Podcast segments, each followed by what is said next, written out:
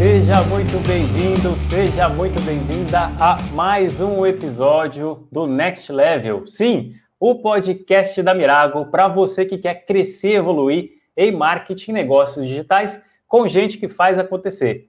Meu nome é Daniel Dalacqua e o episódio de hoje está super legal. A gente vai falar sobre OKRs. E eu tenho a alegria e o prazer de falar aqui com o Emílio Herrero Filho e também com o João Herrero, eles que são lá da Herrero Consultoria, que tem uma ampla bagagem nessa área de consultoria em gestão, em estratégia, e tem muita bagagem para compartilhar com a gente sobre os OKRs. Então, gente, primeiramente, muito obrigado por ter aceito o nosso convite aí para fazer esse bate-papo. Eu queria começar, antes de entrar né, no tema propriamente, que vocês pudessem se apresentar aí brevemente para a audiência, para o pessoal é, saber um pouquinho mais sobre vocês, o histórico, até chegar nos dias atuais. Boa noite. Boa noite. Uh, Daniel, muito obrigado pelo convite, em primeiro lugar. Uh, eu sou Emílio Herreiro Filho, sou consultor sou diretor da Herreiro Consultoria e também é, conselheiro de empresas. E sou escritor de três livros: um sobre o Balance Score e a gestão estratégica, um outro sobre a execução da estratégia, e agora, fresquinho, chegando nas livrarias, saindo do forno, os OKRs e as métricas exponenciais, a gestão ágil da estratégia na era digital. É, trabalhei no passado como diretor de várias empresas nacionais e internacionais. Fizemos projetos também de consultoria para empresas nacionais e internacionais e estamos é, em pleno processo de é, renovação, de atualização para a era digital, para a indústria 4.0, para a era do ESG e também para a Outcome Economy. Então é isso. E eu gostaria, é, então eu, meu principal papel é dublê é, de ser um executivo e, ao mesmo tempo, um estudioso sobre as metodologias de gestão. João? Boa noite, pessoal. É um prazer estar aqui. Meu nome é João Herreiro. Eu sou diretor da Herreiro Consultoria Empresarial. Atuo há mais de 10 anos aí na área de gestão estratégica e também, junto com, junto com o Emílio, tenho ajudado empresas nacionais, internacionais e familiares a implementar e desenvolver estratégias, modelos de gestão como os OKRs, Balance Scorecard e criar novos negócios. E estou aqui hoje para compartilhar um pouco da nossa experiência, né, nossa vivência na hora dos OKRs. É, eu sei que a Mirago ela usa a metodologia, né, então a gente ajuda a implementar. Eu sei que a Mirago é, é usuária da, da, da, metodologia dos OKRs. E estamos aqui para bater um bate-papo descontraído e trocar experiências aí. Espero que o pessoal goste. Perfeito, muito bom, gente. Bom, para a gente iniciar o bate-papo, então vamos deixar todo mundo na mesma página aqui. Vamos lá, o que, que são o, o, esses tal dos, dos OKRs, gente? Vamos lá. Então, para início de conversa, uh, todo pai, quando batiza um filho, ele tem a preocupação de dar um nome, né? o pai, a mãe. Então vamos lá. Nós temos que falar de OKRs no plural, objetivos e, e resultados-chave, né? e não OKR no singular. Não sei porquê, mas infelizmente se disseminou essa ideia, essa ideia de singular. Uh, os OKRs, eles nasceram no Vale do Silício, e eu acho que a primeira associação de ideias que nós fazemos, bom, é de startup, é de empresas high-tech, e são a nova novidade, são uh, o sistema de gestão da era moderna. Mas quando a gente vai dar uma pesquisada a fundo, a gente percebe que os OKRs eles têm uma origem bem antiga. Para vocês terem uma ideia, ele foi criado dentro da Intel, pelo Andy Grove, que depois já vou falar sobre quem é essa personalidade, em 1978. E ele só veio a público depois, em 1983, quando ele lançou o seu livro sobre a outcome economy de uma organização, né? sobre os resultados-chave de uma organização, onde ele explicita os conceitos de OKRs. Uh, por que, que os OKRs surgiram na Intel? Hoje em dia, como eu já falei, nós dizemos que nós vivemos uma, uma era de intensa mudança. Revolução digital, mundo VUCA, intensa volatilidade, incerteza, complexidade, incerteza, startups, inovações disruptivas de todo lado. Se a gente voltar quando a Intel foi criada, na década de 60, é, para os mais jovens, né? Talvez, é claro que vocês não se lembram, mas acontecia a revolução da informática, que, guardada as devidas proporções, é o que está acontecendo hoje. E com a revolução da informática, a Intel desenvolveu o chip, né? E a de Moore dizia que o poder desses processadores, desses chips, dobravam a cada 18 meses. Portanto, era essencial o lançamento de novos produtos de uma forma contínua. Então, o...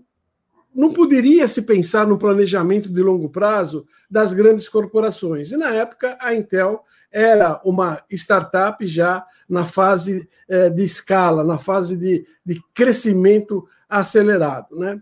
Então, o Andy Grove, que era o CEO da Intel nessa época, ele era uma pessoa, ao mesmo tempo, empresário de sucesso, uma pessoa muito pragmática, objetiva e visionária ao mesmo tempo.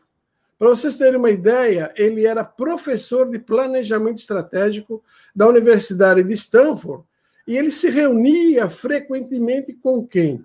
Com Peter Drucker, Michael Porter, Clayton Christensen, uh, Mitzenberg e outros grandes uh, pensadores da atualidade. E inspirado na gestão por objetivos, o Andrew Grove criou os OKRs. Então, eu poderia dizer de uma forma mais simples, depois nós vamos aprofundar uh, o conceito. Se Peter Drucker criou a administração por objetivos, o Andrew Grove criou a administração por resultados. Eu acho que essa, essa questão de busca de resultado é essencial para a nossa era atual, mas também para qualquer empresa que quer ter sucesso. Você quer complementar com alguma coisa, João? Não, acho que você fez uma, uma apresentação boa. E, ah, ok.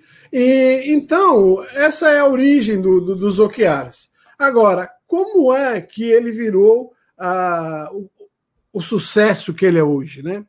Então, um, de repente, um cara que trabalhou com o Andy Grove, que é o John Doerr, trabalhou diretamente, ele decidiu, por surpresa do Grove, deixar a Intel ir para uma empresa de venture capital. E passou a fazer pequenos investimentos iniciais em startups do Vale do Silício. E o próprio Grove falou: Cara, você está saindo de uma empresa de crescimento, você tem um futuro brilhante aqui para investir nessas empresas nascentes. Não é, não é um pouco ousado, arriscado? Acho que ele quis dizer, você não está meio doido, não? e o John Doe falou, não, eu vou apostar.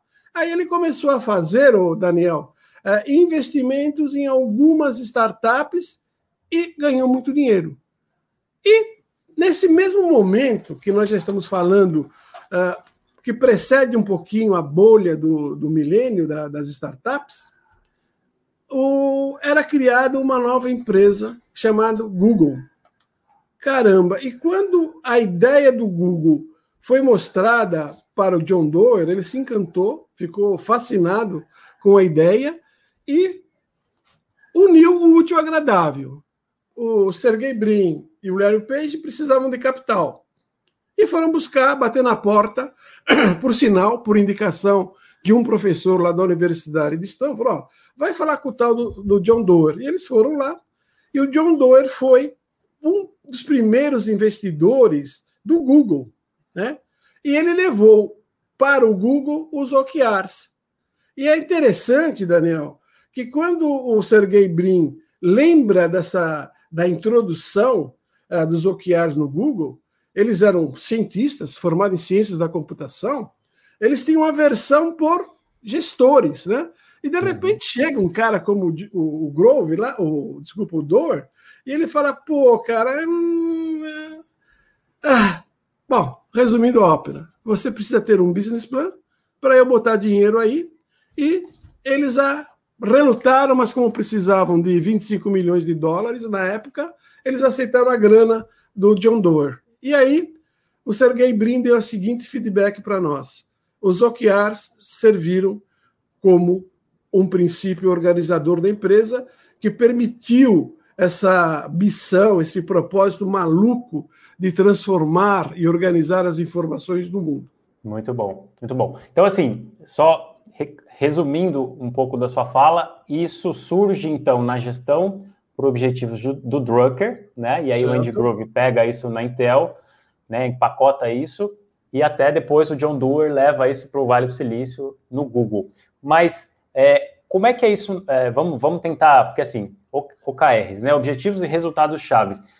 Como é que a gente utiliza isso, né? É o, ou seja, como é que eu explico melhor isso para a audiência no sentido de como é que eu defino esses objetivos, né? E, e, acho, que, acho que é melhor começar por essa primeira parte. Como é que eu defino esses objetivos? Eu acho que é, parte daí, né? Eu acho que para a gente com, começar a entender melhor isso, esse conceito, gente, eu queria que vocês pudessem elucidar um pouco mais como é que a gente faz a definição desses objetivos, é, mostrando isso na prática, num conceito dentro de uma empresa, né? Daniel, eu vou pedir para o João começar, mas eu vou fazer a seguinte. Vamos falar o que não é o OKRs?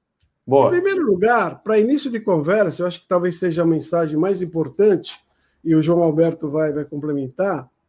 Os OKRs são aparentemente simples, aparentemente simples, e não são tão fáceis de implementar como aparenta ser, né?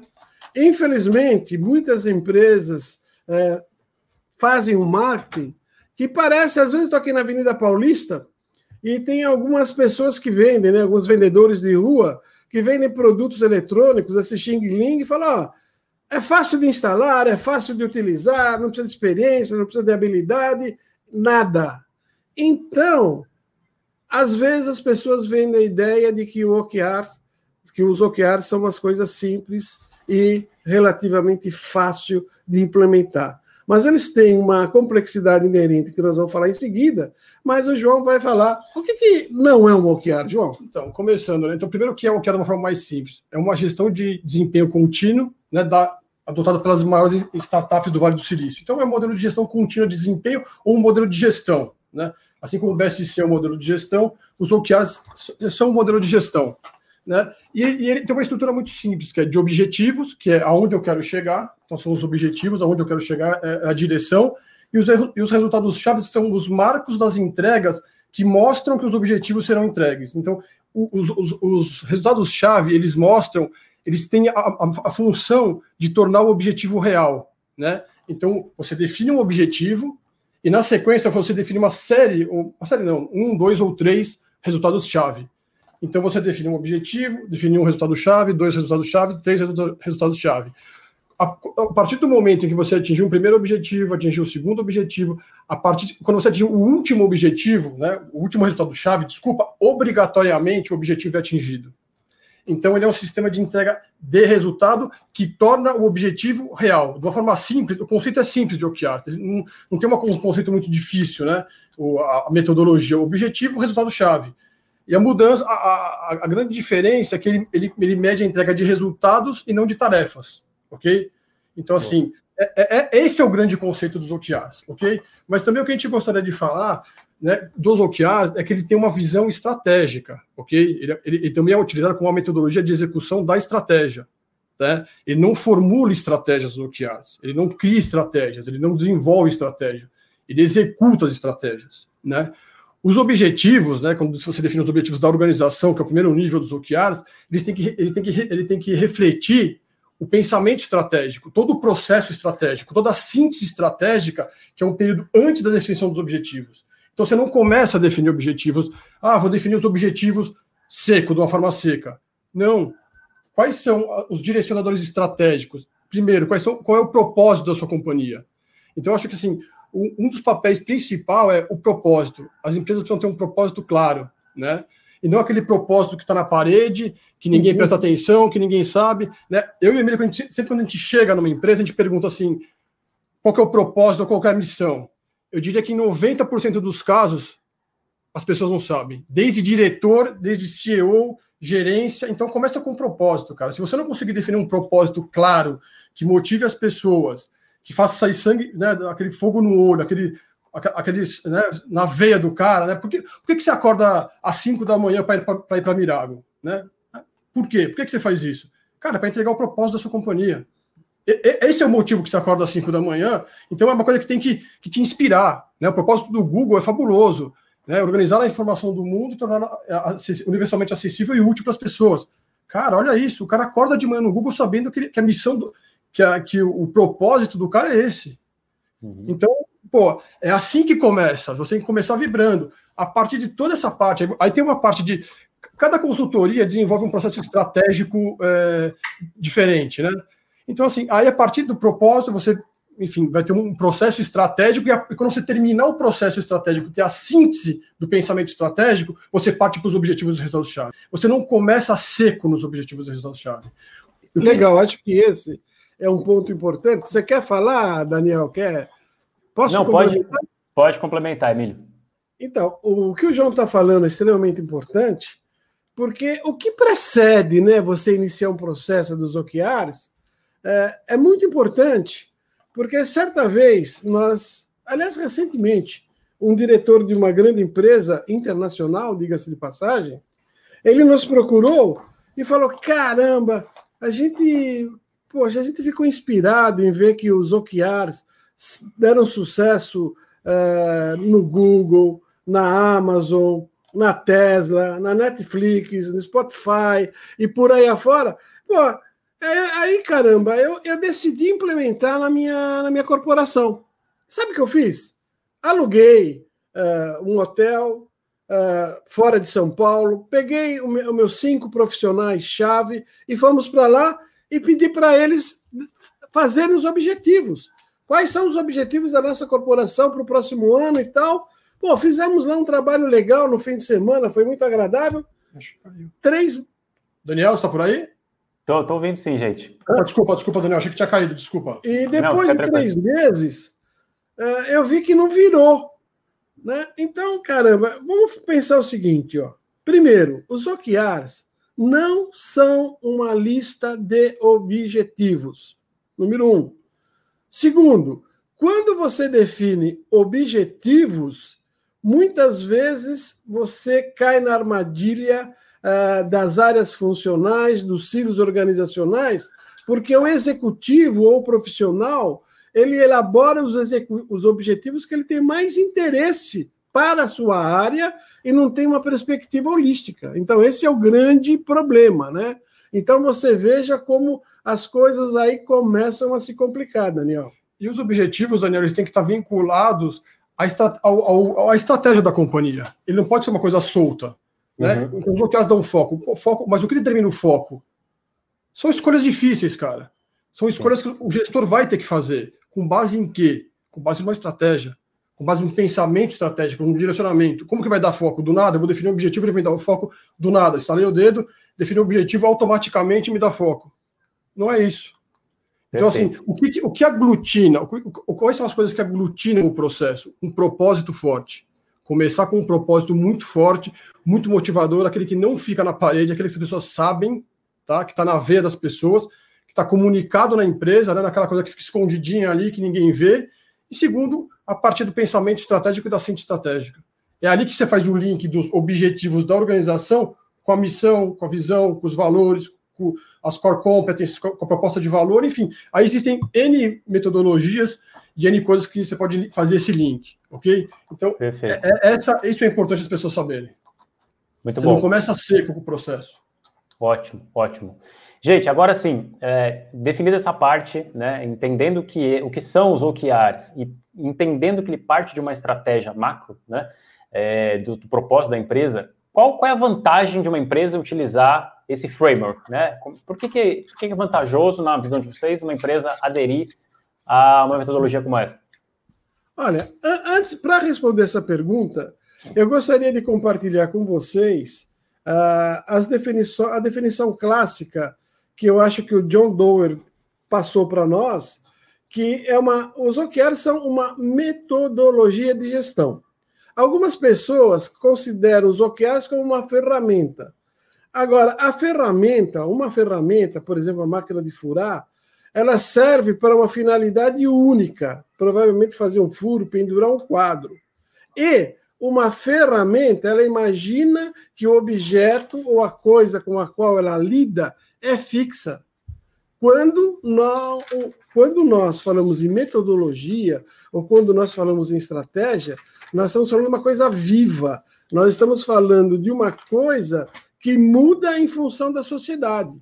Então, não é uma ferramenta. Então, o John Doerr deixa bem claro isso daí. Então, é uma metodologia de gestão é um framework que visa garantir que a empresa como um todo concentre esforços naquelas questões mais importantes em toda a organização.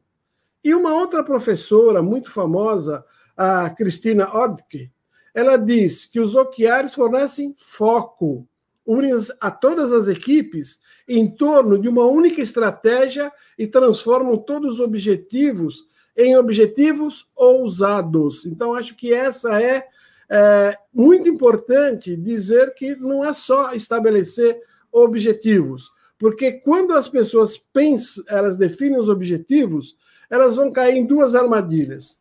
Ou é fácil de atingir, ou é fácil, sabe, não é usado.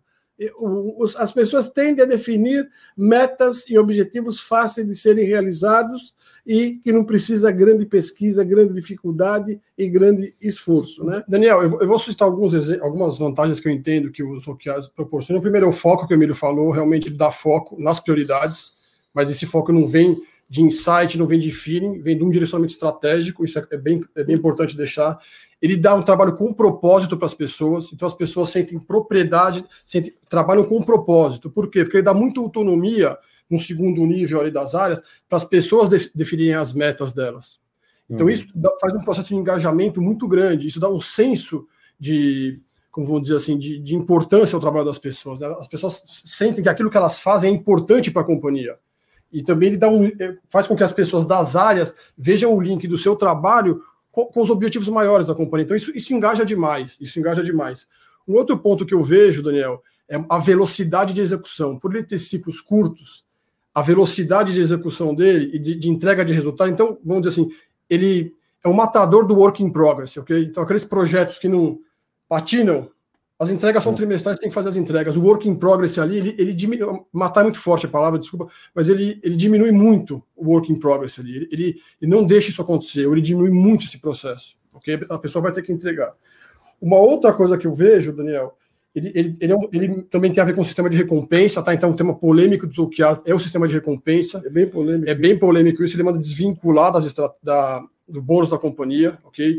Então, a gente hum. tem uma experiência, tem experiências positivas nesse sentido, tem experiências que não foram positivas, ok? Porque também é legal você desfazer, se não, não desvincular, mas também tem um outro lado da moeda, que se você apontar o bônus do executivo para um lado e o objetivo estratégico para o outro, provavelmente o, o, executivo vai buscar o bônus dele e não o objetivo estratégico da companhia.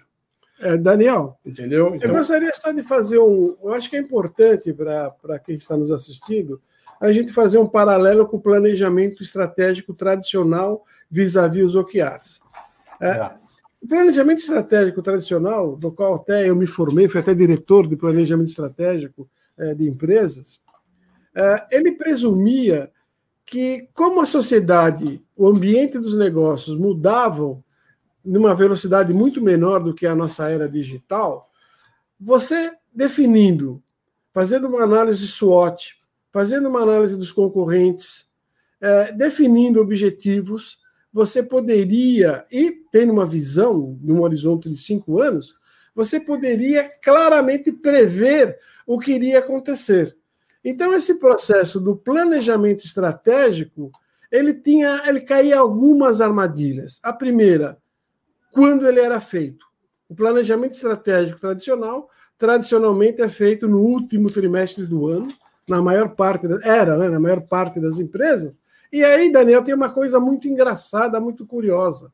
Parece que de janeiro a setembro, os clientes iam passear, os concorrentes faziam um, sabático, um sabático, ah, os inovadores ah, nas grandes pesquisas não faziam pesquisas, novos produtos não, não eram lançados, todo mundo esperando o planejamento estratégico do final do ano da empresa, Ah, e precisa ser casada com o orçamento.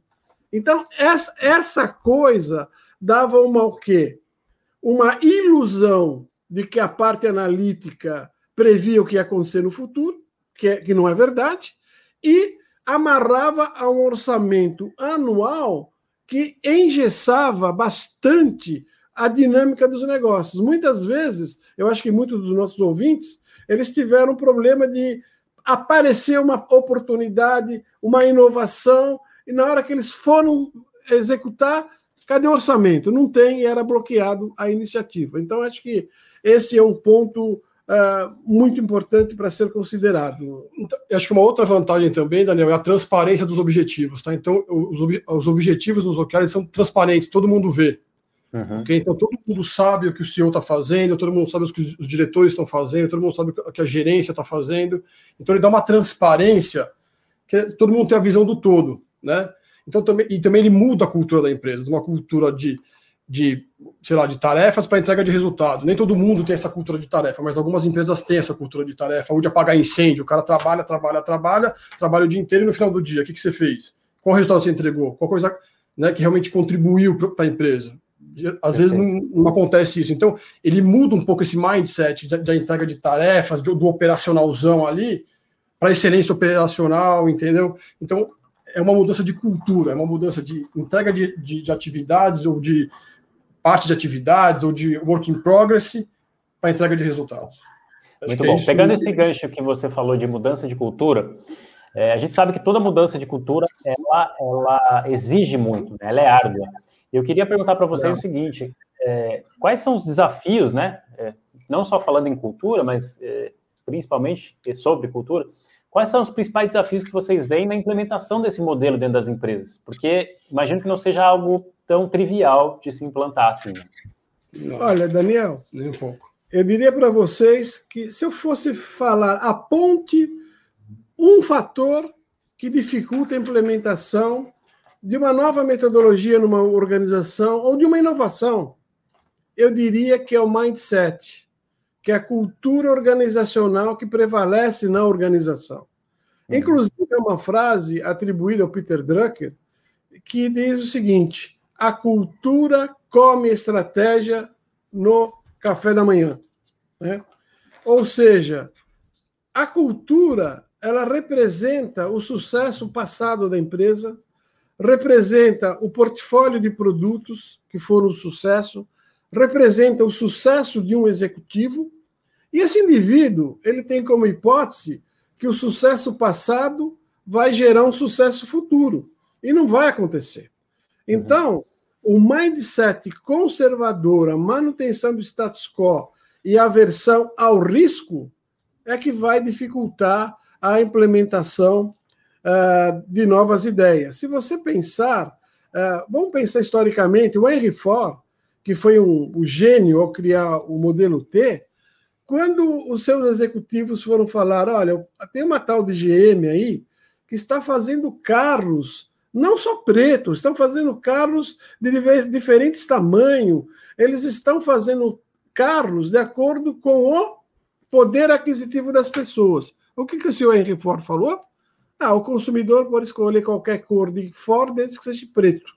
Avançando, quando a gente pega a, a Xerox, ela também não enxergou as pequenas copiadoras que a Canon e as outras empresas estavam lançando, que dava maior funcionalidade. A grande IBM, né, ela vendia mainframe, e se vocês lembrarem da história aí do, do, do Bill Gates, como é que ele, que ele conseguiu vender o sistema operacional, o software, para a IBM, é que os executivos, os executivos old school, aqueles caras do mindset conservador, falaram que se ganha dinheiro com mainframe, com hardware, não com software. Ô menino, você bom, deixa que eu, que sou grande, eu vou ganhar dinheiro e eu vou te quebrar o galho para você continuar. Diga, João. Então, Daniel, o, o, que eu acho que um dos motivos é, é uma cultura de planejamento tradicional versus essa cultura que o Emílio acabou de falar. Então, uma empresa que tem uma cultura de planejamento estratégico tradicional, ela fazer essa migração é um pouco mais difícil. Né? Aquele cara que tem o planejamento que faz no final do ano, setembro, outubro, novembro, casado com orçamento, enfim. é, é uma, dá uma dificuldade, ele já, te, já tem um modelo, e você fazer essa mudança de mindset é difícil, o que o Emílio falou. Eu acho que sem o apoio da liderança, do, do CEO, diretoria, ou seja, apoio da alta liderança, dificilmente o processo vai encaixar. Então, quem uhum. deve conduzir o processo, começar este processo, são, é, a, é a alta liderança da companhia, ok? E a questão da cultura, cara, tem empresas que vai, o modelo vai colar e tem empresa que, que, o modelo não vai colar. Não é, pra, não é porque deu certo, é aquele negócio que a gente comentou até um, dia, um pouco antes, não é porque deu certo no Google, no LinkedIn, no Instagram, no Facebook, enfim, todas essas empresas que tiver, no Google, que é o maior case, no Spotify, todas essas, que vai servir para a minha empresa. Então, assim, você tem que entender o porquê você quer implementar os OKRs. Não é implementar porque ele está na moda, não é implementar, implementar porque o Google implementou, nem implementar porque é a metodologia do momento entender o funcionamento da metodologia, entender se ela é aderente à sua empresa, ok? E você entendendo, você sabe, opa, isso é para mim ou não é. Então, assim, vai fazer um treinamento, vai entender um pouco mais do processo. Quer começar? Começa por um. Não tem certeza? Faz um treinamento, começa por uma área da companhia, não começa como um todo, porque de repente você começa ali, não deu certo, acabou, deu certo, opa, vamos, vamos escalar isso para outras áreas, para as outras unidades de negócio, para a companhia como um todo. Então, eu acho que, que esses são os desafios, entendeu? Esses são os, os grandes desafios. E outro ponto importante, Daniel, é a questão da capacitação. Uh, o dia a dia operacional ele tende a expulsar as pessoas dedicarem tempo para as inovações ou para o aprendizado. Então, o que, que acontece normalmente?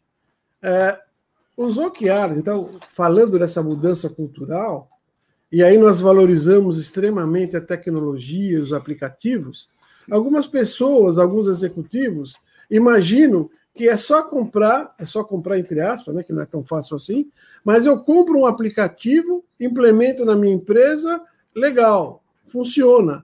Não é bem assim, né? Uhum. Então a capacitação Esqueci desse ponto. é essencial. Você imagina o seguinte: é, você joga xadrez, Daniel? Não jogo. Você não joga xadrez, cara? Não jogo. Vou fazer uma pergunta para você. Você sabe como que se mexem as peças do xadrez? Olha, nem isso eu Pião, sei. bispo, a torre. Não sei. Então, eu vou dizer, ó. A torre é nas laterais, ela anda nas laterais. O bispo de oblíquo, peão de um em um, cavalo em L, para frente e para trás, e a dama, é, ela, ela anda de qualquer jeito, pula para qualquer casa sem problema nenhum. Então, algumas pessoas vêm, é, em relação à capacitação, dizem o seguinte: é fácil. Então, o fato de você saber mexer as peças de um jogo de xadrez não significa que você vai ganhar o jogo, que você vai ter uma estratégia para vencer um jogador minimamente preparado. Então, os OKRs, eu queria muito dessa analogia. E, e essa, uh, vamos dizer, essa capacitação, esse conhecimento, combina a metodologia, e lembrando que a metodologia dos OKRs é baseada em fundamentos de gestão. Costuma-se dizer: olha, o que se aprendeu em termos de vantagem competitiva, core competência, inovação, gestão total da qualidade está superado. Gente, precisa ser adaptado para o mundo atual.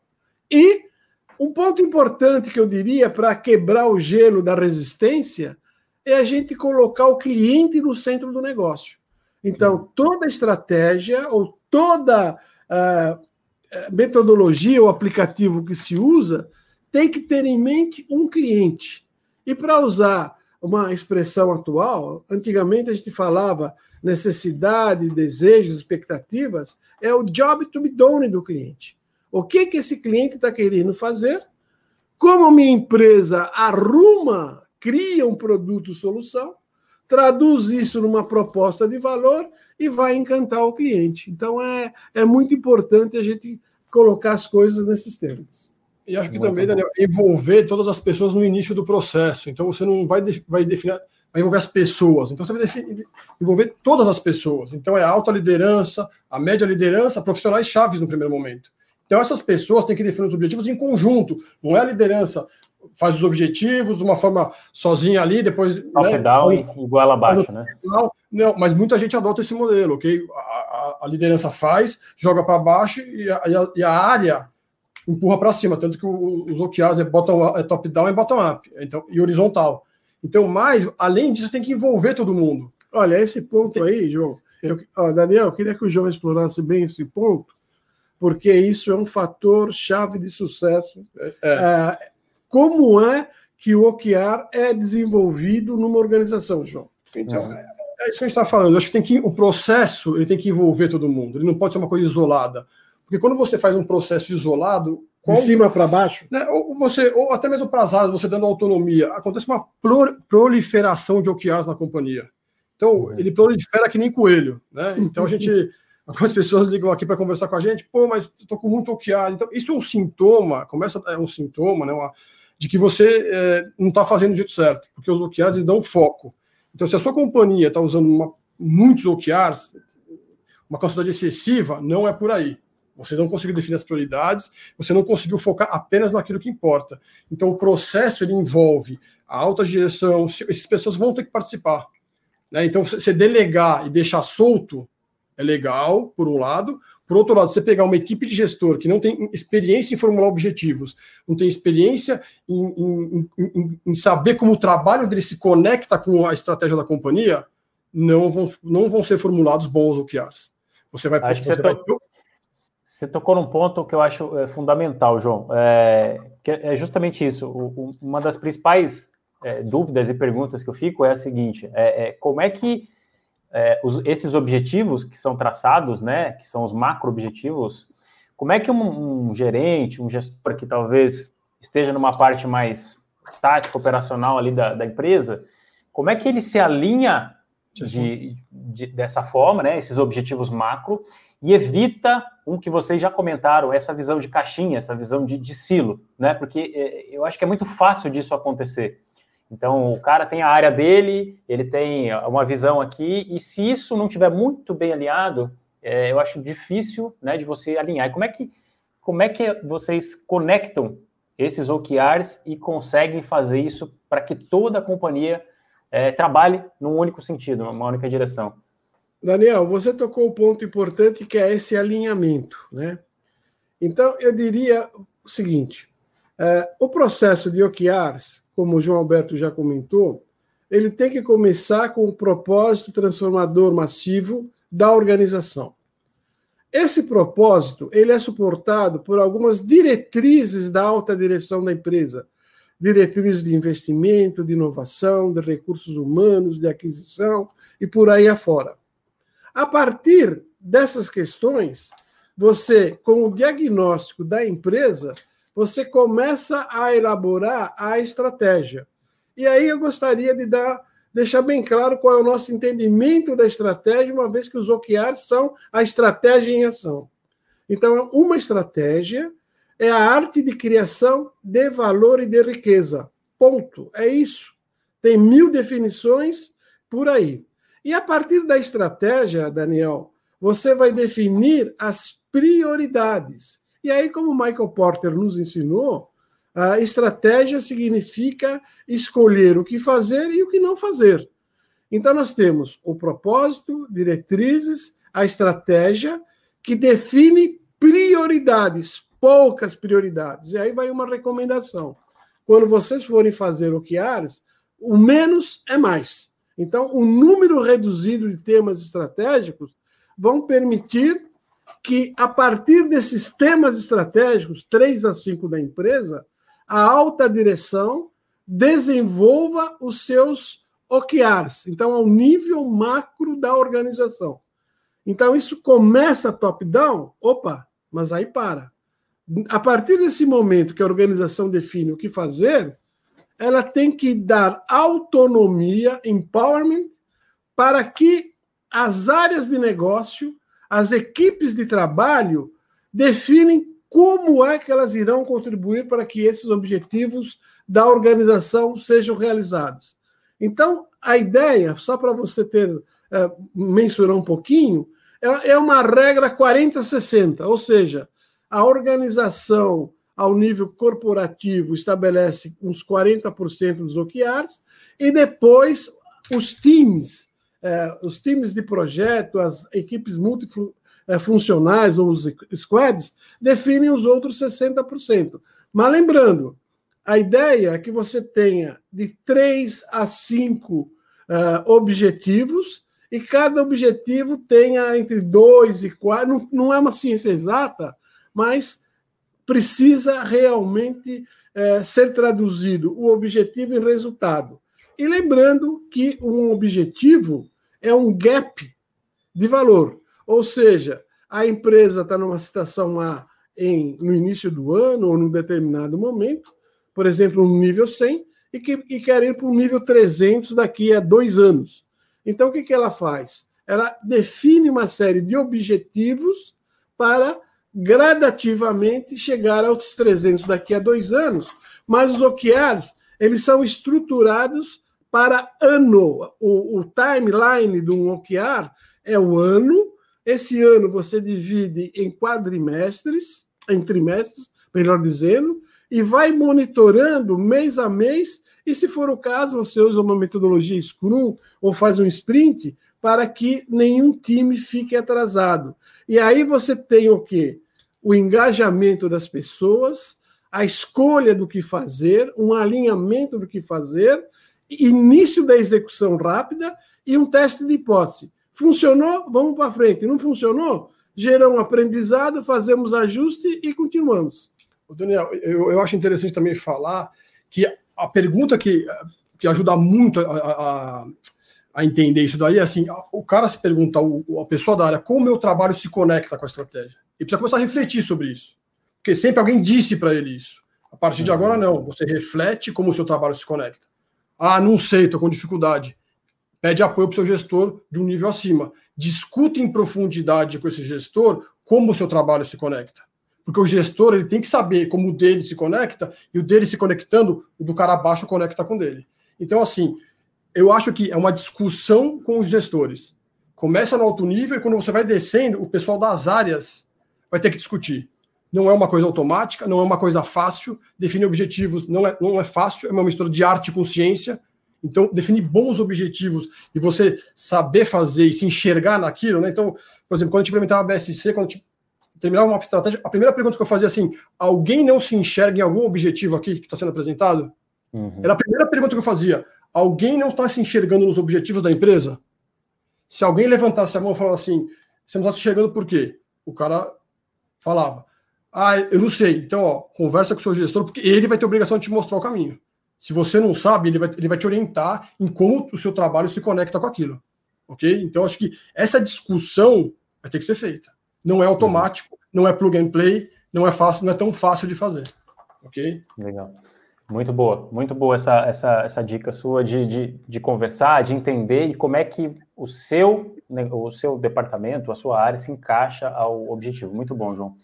Agora sim, entrando numa parte mais tática da, da, da metodologia, como é que é, a gente consegue, pessoal, fazer essa definição? E objetivos vocês meio que entraram já, é, falando de objetivos. E como é que você define isso na prática, é, esses resultados-chave, né? Esses key results. Como é que é feito isso na prática, vocês, na vivência de vocês? Como é que se desenvolve, se desenrola isso? Uh, Daniel, o João vai, vai, dar, vai detalhar, mas eu acho que é importante a gente primeiro uh, falar uh, o seguinte: o objetivo ele supera um gap de desempenho entre uma situação atual e futura de uma empresa e ele mostra uma direção e é qualitativo. Eu acho que é importante, antes de começar a fazer, do ponto de vista prático, entender que o objetivo é qualitativo.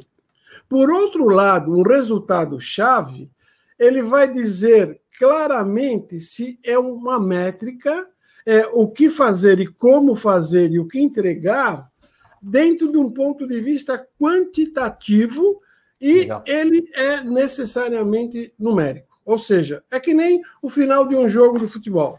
Terminou, o meu Corinthians empatou com o teu São Paulo no domingo passado, foi 2 a 2 não se discute. Alguém ganhou de 1 a 0 não se discute. Então, o resultado-chave não permite é, discussão. E nós temos dois tipos. Acho que é importante também dizer que, ao criar os OKRs, eles são, primeiro, tem que ser bem ousados e eles combinam também com alguns, e aliás, são definidos também objetivos operacionais, que a gente chama de moonshot, aqueles que são muito difíceis, e roofshot, aqueles que são fáceis, não, aqueles que são operacionais. Uhum. Lembrando que quando nós falamos em excelência operacional, melhorar a produtividade, nós temos os objetivos, eh, vamos dizer, operacionais que obrigatoriamente tem que entregar 100%. Já o moonshot é aquele bruto esforço, quase impossível de serem atingidos, mas que eles mostram o quê? Que você criou, imaginou, buscou novas soluções. Por exemplo, do moonshot, fazer a vacina para o Covid. Então, uhum. ninguém imaginava que seria possível fazer uma vacina em relativamente curto, curto espaço de tempo. E ela foi realizada. Um outro exemplo é o automóvel autônomo.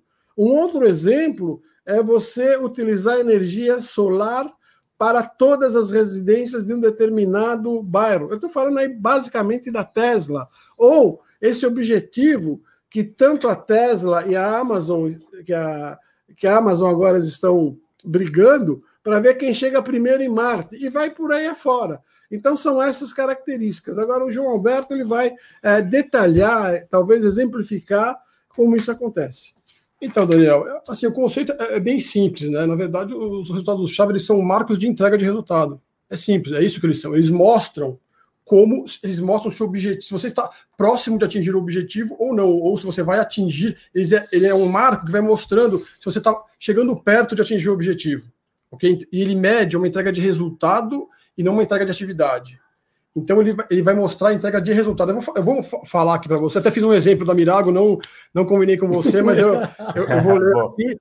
Aí você critica, tá? Pode ficar à vontade para criticar. Boa. Então assim, é, é como escrever o resultado, cara? Então você começa com um verbo, depois você especifica e depois você coloca uma métrica. Esse é o modo tá. de escrever, ok? Então vamos lá. Verbo, elevar a métrica. venda do curso MDE. Ele... Então, verbo, elevar o quê? A venda do curso MDE. Marketing Digital Express, para quem não conhece, acho que o pessoal todo mundo conhece, em 20%. Essa é a métrica. Então, esse é um resultado-chave.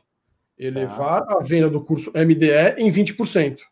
Ok? Uma outra forma de escrever um outro, uma, um outro OKR, elevar a taxa de conversão do site de 5% para 18%. Ele mostrou uma evolução. Então, eu saí de 5 e fui para 18. Ele mostra essa evolução. E um outro tipo também é uma outra entrega de resultado de projetos. Por exemplo, lançar o um novo site da Mirago até julho de 2021. Esses são exemplos é, é, teóricos, né? é, introdutórios. Agora eu fiz um exemplozinho um pouco mais é, mas nada, não é, não, é, não é, real, nada, não comunico com você, mas você vai acho que vai conseguir elucidar bastante para as pessoas o, o, que é, ainda mais pessoal de marketing, pessoal da, fiz um exemplo de marketing digital, acho que você vai, vai conseguir entender. Então vamos lá. O objetivo é elevar as, elevar as vendas do curso MDA, MDE, Marketing Digital Express. Esse é o objetivo, elevar as vendas. Quem é o responsável por esse objetivo? Daniel Dalacqua. Então o objetivo é ter um responsável, cara. Então, se esse objetivo não ser atingido, quem que eu vou cobrar? O Daniel, ok? Uhum. Então, KR1, ou seja, resultado chave 1. Eu fiz 5, eu vou ler e depois a gente troca uma ideia. Tá. KR1, lançar a nova versão do site da Mirago em julho de 2021. Então, eu coloquei um prazo, você tem que lançar um novo site até 2021, ok? KR2, lançar a campanha de venda do curso MDE, né, Marketing Digital eh, Expert, no Facebook, Instagram e Google Ads no início de agosto de 2021. Esse é um outro resultado-chave, ok? É uma entrega de, de projetos de, de milestone. Depois é um outro resultado-chave: atingir duas mil visualizações da página do curso MDE a partir de agosto de 2021. Então, é, tem, você vai mensurar se, se isso. E óbvio, né, não, tem outras ainda, elevar a taxa de conversão da página do curso MDE de 8% para 18% em setembro, até setembro de 2021 e elevar vendas do, curso MDE de 100, 100 mil reais para 150 mil reais em setembro de 2021. Então, Eu sei que a gente não, proje... não, não, não, plotou, fica difícil de ver. Mas você vê que um objetivo, ele teve. Eu coloquei cinco, podia ser três, podia ser dois, podia ser um. Mas o conceito é: ele tem uma métrica, um valor, ele mostra uma evolução e ele mostra uma entrega de resultado. Então, em lançar uma versão do site, eu não fiquei preocupado se eu instalei o plugin do AdWords, se eu instalei o Jetpack, se eu, se eu, se eu fiz o link da conversão com o AdWords, com o Analytics, do site com o Analytics. Isso é, é, um, é um, são atividades, não são entregas de resultado. O site, o site pronto naquela data é uma entrega de resultado, certo? Eu elevar a taxa de conversão de 8%, de 8 para 18% é um resultado-chave. Ok? Legal. Se chegar no final do, do período e eu, não, eu, não, eu não tenho dúvida, tá específico, é aquilo, eu atingi ou não atingi. Ok? E aí você põe isso num trimestre, por exemplo. Pode, esse, esse exemplo eu montei no trimestre. Ok? Tá. Atingiu, acabou, vamos rodar um outro objetivo. Ok? Então, o que, o que tem que ficar claro é, é simples, o conceito é simples, entendeu? Mas é o que, é o que, é o que a gente comentou, é entrega de resultado, então ele acaba com o work in progress. Então, o, como é que está o site? Está fazendo, né, tá work in progress, tô terminando, o layout tá, tô terminando o layout. O tô, software, como tô, é terminando, tá? 80%. Entendeu? Então, ele, ele, ele encerra com esse negócio, cara. Você tem que entregar o, o ele coloca um, vamos dizer assim, o resultado chave, ele coloca um timer na sua mão e fala, ó, você tem que entregar isso, esse resultado nesse prazo. Entrega. Perfeito. Perfeito. Mas uma coisa também que é importante falar é que os OKRs não é uma, uma metodologia de cobrança, tá? Então, assim, isso é muito importante que ele é muito focado em resultado, mas é uma, mais uma coisa de aprendizado. Se a pessoa atingiu, bacana, legal, vamos rodar o próximo. Se não, vamos entender, vamos estudar, vamos compartilhar o porquê que não foi atingido. E se alguém não estiver atingindo, a empresa inteira vai tentar ajudar o cara a atingir aquilo. Não é uma cultura de competição. Eu não vou ficar, eu não vou achar legal se o cara não atingir o resultado chave dele. Muito pelo contrário. Todo mundo é uma coisa mais colaborativa. Então, o resultado chave não está sendo atingido. Pô, aquele resultado está tá vermelho. Caramba, precisa, se ele é um resultado chave para a companhia, precisa salvar. Uhum. o foco precisa ser nele, ok? Então, se a gente, se nesse trimestre a gente, a, gente, a gente colocou o foco na venda do MDE, a gente entende que a gente está investindo dinheiro em propaganda, em marketing. Então, a área, a área de, sei lá, de tecnologia está fazendo o site. Então, estamos envolvendo área, várias áreas, inclusive. A área de tecnologia está fazendo o site, a área de marketing está desenvolvendo a campanha, a, a área de marketing está. Tá, o, o, de programação ele está fazendo o teste AB, está fazendo para aumentar a conversão, está vendo, tá vendo a geração de lead, a conversão e depois o financeiro está avaliando as vendas, a área de vendas está avaliando as vendas. Então, cada um tem a sua parte no processo, cada área tem a sua parte, e todo mundo quer que aquilo dê certo. Inclusive, pessoas até fora dessa área podem ajudar, porque é, é foco, cara. Isso, tem que, isso aqui tem que dar certo. Perfeito. Entendeu? É uma cultura nesse sentido. Muito bom. Agora, João Emílio, é, como é que, se, se é que existe, como é que o resultado-chave se diferencia de um KPI? Como é que é isso? Aí, Emílio, então é... vamos lá. O que, que é um KPI? É uma, é uma boa pergunta. Uh, você pode estabelecer KPIs. O que, que significa um KPI? Primeiro, é o que medir e como medir, ponto. Então, quando eu estabeleço um KPI, eu já defino claramente as métricas que eu vou utilizar. Hum. Qual é o grande problema de um KPI? Né? É que muitas vezes ele prende equipes, prende gestores naquele objetivo. Então, naquele afã de eu entregar aquele objetivo, e via de regra, um KPI, a característica do KPI é que ele pode estar amarrado a um sistema de remuneração, a um pagamento de bônus, a um salário variável, o indivíduo se concentra de tal forma em atingir aqueles KPIs que ele não enxerga se está acontecendo novidades ou não a seu lado. Enquanto que o OKR, como nós já falamos, ele reflete um contexto estratégico que está enfrentando a organização em seu ciclo de vida.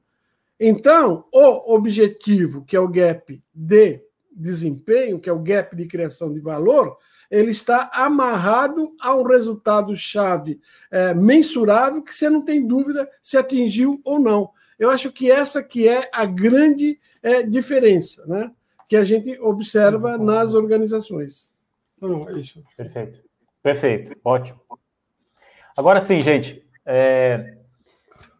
Falando de implementação do modelo, vocês já falaram é, várias coisas importantes aqui. Tá. É, mas como é que a gente. Vamos lá. O, uma pessoa que está nos assistindo entendeu a importância, entendeu que isso faz sentido para o negócio dela e ela quer executar, ela quer implementar aquilo na, na, empresa dela, na prática. Como é que a gente faz, ou que tipo de, de, de, de atitudes, de atividades, de, de, na prática mesmo, como é que a gente implementa isso? A pessoa que queira sair daqui hoje e ter uma discussão com o time dela, com os diretores da empresa, para implementação de uma metodologia de OKRs dentro de uma organização. Primeiro ponto, Daniel, é que a pessoa não pode, a partir de um, de um curso como esse, ou de, uma, de um bate-papo como esse, ou porque deu certo no Google, sair definindo os OKRs. Ótimo. Então, a primeira pergunta é: por que OKRs na minha empresa e por que agora? Acho que essa é uma pergunta matadora, Daniel. Em que Excelente. contexto? Em que contexto a minha empresa? É, qual é o momento que a minha empresa está vivenciando agora? O que, que está acontecendo? Nós precisamos fazer o quê? Elevar receitas, lançar um novo produto, elevar, melhorar a excelência operacional. Enfim, como eu já falei, é preciso ter é, muita clareza do quais são as prioridades e foco da organização. Então, antes de pensar em traduzir uh, os, OKR, os OKRs, é, quais são as prioridades da organização nesse contexto em que ela está vivendo e no ciclo de vida e nos desafios empresariais que ela está enfrentando. A partir daí, eu começo então a definir, então aí eu diria capacitação.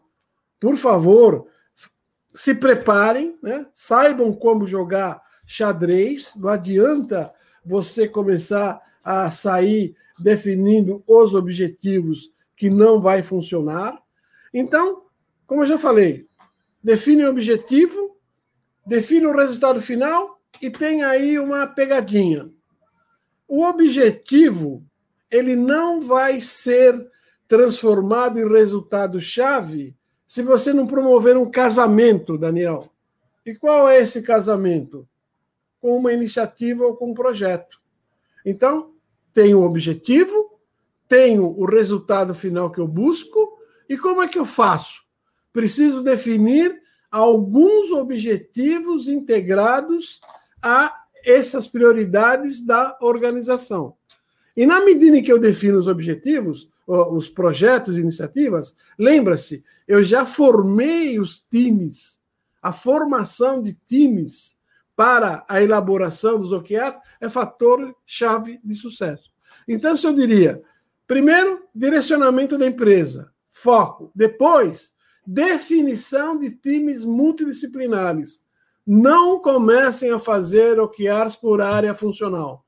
É um, são iniciativas e projetos da organização e como o João Alberto falou, eles estão engajados, eles estão alinhados a, a, ao resultado da organização.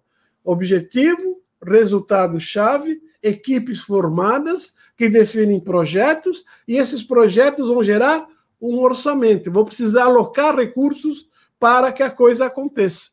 E, uma vez feito isso, antes de começar a iniciar, como eu já falei, a organização define uh, três, os seus três a cinco OKRs, as áreas funcionais, as equipes definem os seus. Aí, antes de iniciar, precisa ter um alinhamento. Todos os times que elaboraram OKRs partem para um processo de conversação e alinhamento para ver se não há redundância, se não há alguma coisa faltando e como é que a gente vai iniciar e sempre o mais rápido possível. Então, isso é essencial. E depois aí você segue na, no, na coisa mais uh, funcional do processo. Eu acho que a primeira coisa também, Daniel, é entender. Acho que é entender o porquê o OKR. Porque não outras metodologias, mas por que você quer o OKR, os OKRs? Primeira pergunta. Segundo é entender. Então, vai fazer um curso, vai fazer um treinamento, a gente dá treinamento, outras pessoas dão treinamento. Então, vai entender. Pega o seu gestor. Então, se é um gerente que está começando, não adianta ele pode até conseguir implementar, mas vai lá e, e vamos dizer, vende a ideia para um nível acima, ok? Porque sem o patrocínio, sem o apoio ou a chancela do nível superior, vai ser difícil o processo caminhar. Não vai né? andar, né? Vai ser mais aquela metodologia, mais uma metodologia da moda que entrou aqui, que a gente usou, não funcionou, deu errado e vamos abandonar daqui seis meses. Ninguém quer isso. A gente não quer, quem implementa não quer e quem adota não quer. Então não é, não é legal para a gente, não é para quem usa, é que daqui a pouco surge a nova metodologia do momento e o cara vai querer implementar. Então, acho que né, vende e tem um apoio de, e, e, e, tem um apoio da alta direção. E uhum. tem que estar aderente à cultura, cara. Então, assim, Perfeito. mais uma vez, se você fizer o curso, fizer um treinamento, entender que aquilo não é para você, olha, eu entendi, eu fiz um curso, eu entendi o modelo, eu entendi como é que funciona, eu entendi que é legal, eu, eu acho que poderia ajudar, mas assim, a segunda pergunta, é aderente à cultura? Não é. Então vai ter que ter um trabalho é, de cultura, que aí já é um pouco mais difícil, ok? Nós vamos ter que mudar, além de implementar. Ou, ou, a, quem não tem o um modelo, uma startup, é muito fácil, ele não tem um histórico. Então vamos implementar, não conhece outros modelos. Agora, empresas maiores e corporações que a gente ajuda também, eles já vêm com outros modelos, ok? Então, essa pessoa, para fazer essa, essa, girar isso, precisa ver se tem aderência. Vamos conseguir fazer girar a chave? A gente vai conseguir fazer fazer essa virada? Eu acho que, que, que, é, que é importante isso, cara, entendeu? E uma coisa é, é. interessante que está acontecendo, Daniel, é que algumas empresas utilizam o Balance Scorecard. Né? Uhum. E, curiosamente, algumas empresas querem continuar com o Balance Scorecard, mas ficam de olho também nos OKRs, que ele é uma coisa muito mais, mais dinâmica. Então, curiosamente, nós estamos fazendo uma, uma, uma integração, um híbrido, vamos dizer assim, entre BSC e OKRs. E olha, para minha surpresa, a coisa está indo bem. Então, empresa, não, o, o OKR é para mim é legal, como uma startup, uma empresa que está iniciando, ou mesmo uma grande corporação.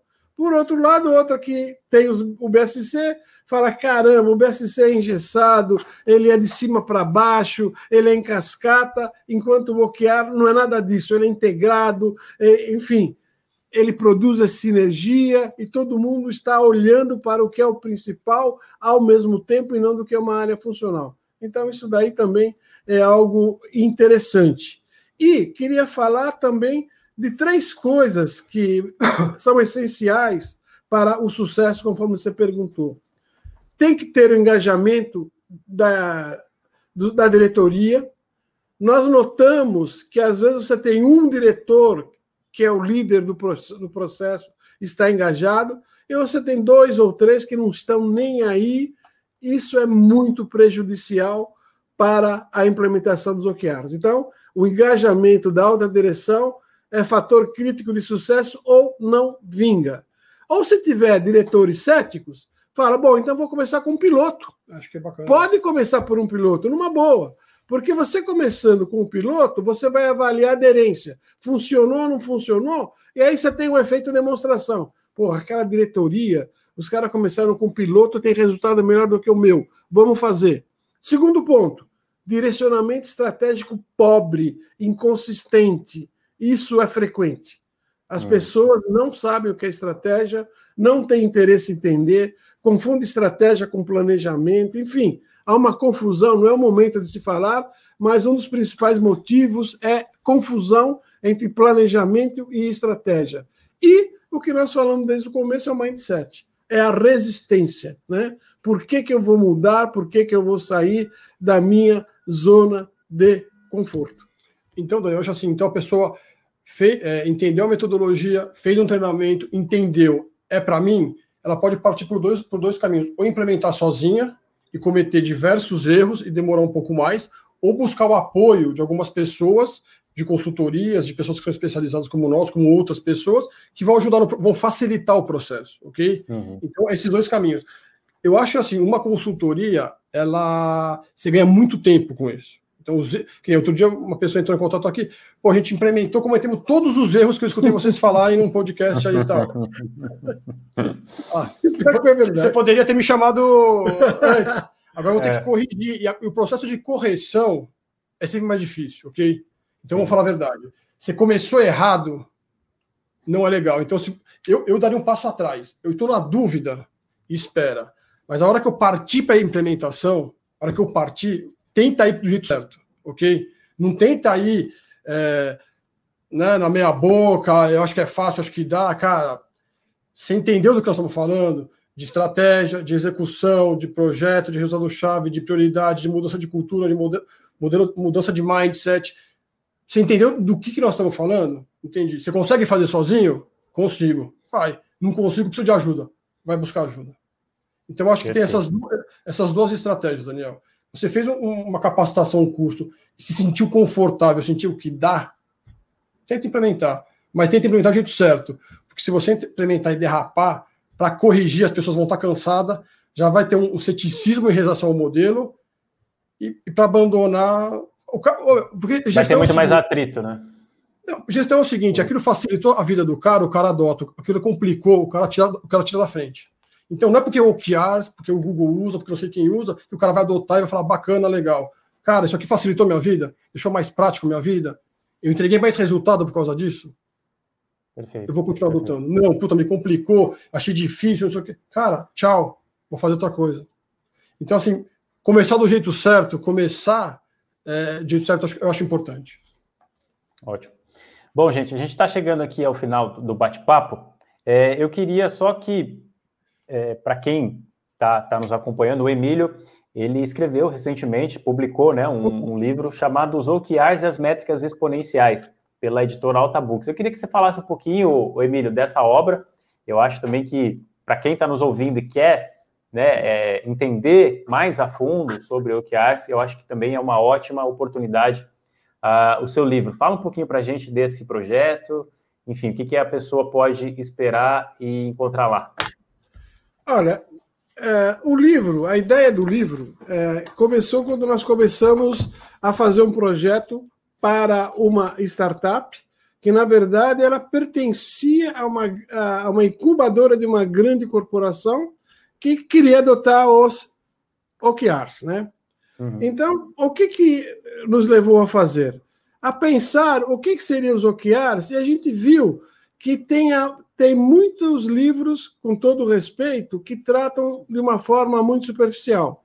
Então, nossa preocupação foi com o livro, em primeiro lugar, mostrar que os OKRs estão baseados em fundamentos de negócio, mostrar a sua origem, mostrar como ele é, uma, é um feliz casamento entre o empresário de sucesso, que é o Andy Grove, professor uh, de planejamento estratégico de Stanford, que se uniu depois, uh, que depois houve uma união feliz no Google com investidor de venture capital e dois grandes empreendedores que criaram o Google. Então nós fazemos, explicamos toda a história. Bom, e daí? Damos o significado, explicamos a diferença que tem entre OKRs e outras metodologias, falando, e aí criamos um caderno. Acho que o ponto forte, talvez, que mais vai dar interesse para o leitor, é que nós, o capítulo 2 é um caderno de aplicação dos OKRs. E, finalmente, no final do livro, a gente mostra como os OKRs eles participam daquilo que a gente está chamando de transformação digital, uh, da mentalidade da, da Lean Startup, do Startup Way, das inovações disruptivas, uh, enfim, tudo esse da organização ambidestra, oportunidades exponenciais. É tudo isso daí. E a principal mensagem é, meu amigo, tenha uma estratégia, tenha um propósito inspirador e busque oportunidades exponenciais por meio dos objetivos e resultados-chave. É isso aí. O livro é encontrado na Amazon, nas, nas grandes livrarias. E está vendendo bem, felizmente. Muito bom. Depois a gente deixa o link também do livro aqui na descrição do, do episódio, tá? É, Para você não? ter acesso, beleza? Bom, gente, eu, eu gostaria de agradecer. Eu acho que foi, foi uma aula Teve muita coisa boa aqui que vocês falaram. Eu anotei várias coisas aqui, vários aprendizados. Tenho certeza que o pessoal que está nos acompanhando, nos, nos, escutou até agora, sem dúvida alguma, aproveitou muito. É, bom, eu queria, então, é, ver, eu vi aqui não tem, não tem perguntas, então eu queria agradecer novamente, Emílio e João. Eu queria só que vocês deixassem os contatos de vocês, como é que o pessoal é, que de repente tem interesse em saber mais sobre vocês, sobre Herreiro, ou bater um papo com vocês, como é que eles podem entrar em contato com vocês? Fala para gente. Tranquilo, Daniel. Então, quem quiser entrar em contato, a gente tem o site www.herreiroconsultoria.com.br, né? Tem um canal lá, a gente tem nosso site, você pode entrar em contato com a gente e mandar mensagem pelo WhatsApp ali, a gente responde, conversa, interage, ou quiser ligar pro, pelo telefone, é o 5539-7696, entrar direto em contato, a gente conversa também, explica, orienta, né? Então a gente também, quando as pessoas ligam aqui, a gente dá uma orientação, então a gente conversa, explica um pouco da metodologia, não vai falando, e então a gente conversa e, e alinha o que precisa ser feito. Se a gente pode ajudar, quando a gente pode, a gente fala que pode, quando não pode, também fala, ó, não é minha praia, enfim. É isso. Perfeito.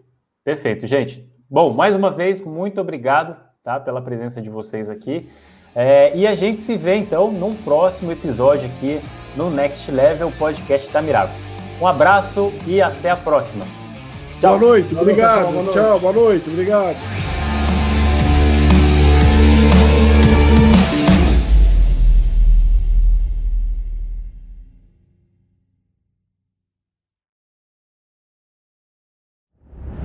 Quer aprender marketing digital no seu ritmo e ter acesso a mais de mil aulas?